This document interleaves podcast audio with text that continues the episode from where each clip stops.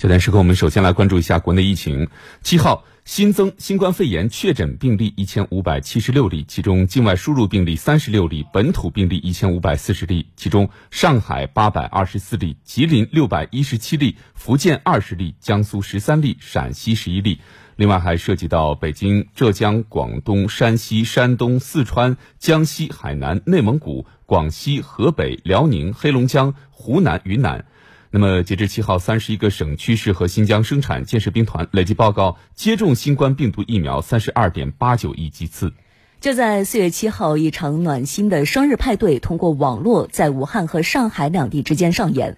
正在驰援抗击上海新冠肺炎疫情的湖北省妇幼保健院妇科护士长彭秋子，通过视频连线见证了女儿的十八周岁成人礼，场面温馨感人。详细情况，我们来听湖北台记者周翔、见习记者王玉的报道。上午九点四十分，正在上海驰援抗击疫情的彭秋子接到了好朋友聂丽萍从武汉打来的视频电话。电话那头传来的画面让彭秋子惊喜万分。祝你生日快乐！祝你生日，宝贝生日快乐！嗯，要注意安全。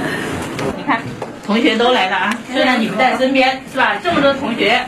电话那头，女儿端着生日蛋糕，吹着蜡烛，身旁的同学、老师还有她的同事们一起为女儿唱着生日歌。彭秋子一下红了眼睛。原来这天是女儿陈雨田十八岁的生日，因为身在上海，彭秋子想着这次生日可能没法陪女儿过了。没想到闺蜜却在她不知情的情况下联系了学校同事，为她和女儿准备了这样一场惊喜。聂丽萍是彭秋子近三十年的好友，陈雨田是她从小看着长大的，关系十分亲近。从准备生日开始，聂丽萍就全程参与。她知道这个生日，母亲和女儿都期待已久。其实我们早就计划了，因为他跟我说了好长时间，就准备他生日当天的时候，就是我们两个人一起给甜甜过生日，给她一个惊喜。后来我想呢，不能让孩子有遗憾嘛。所以我就 去他们学校给了他一个生日。女儿十岁起，彭秋子就独自带着她生活。十八岁是女儿的成人礼，也正值高考前夕，是女儿最重要的一次生日。为此，彭秋子早早就做好了准备。但就在女儿生日前五天，彭秋子接到了医院建援护医疗队的通知。作为党员和护士长，她没有多想，立刻就报了名。彭秋子。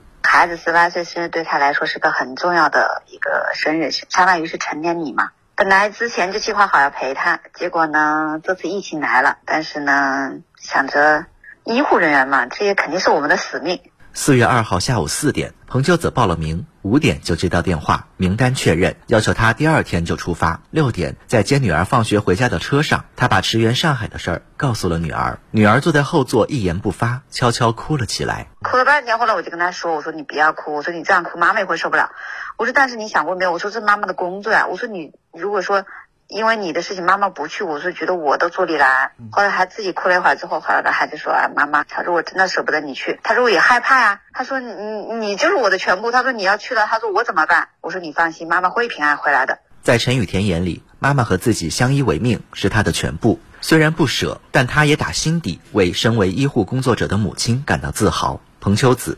他非常自豪，可能以前那种感觉没那么强烈，但是自从经历了疫情之后，因为我们的工作很繁忙，老师啊、同学啊、朋友就是给予了很多的关怀，所以他自己慢慢懂得。他说：“妈妈，我觉得你得到很多人的尊重，很多人的尊敬。”他说：“妈妈，我会为为你这个感到自豪。”当看到母亲身着防护服站在战役一线，陈雨田眼里满是对母亲的牵挂。希望在他他在那边能够注意安全，平安回来就就是最好。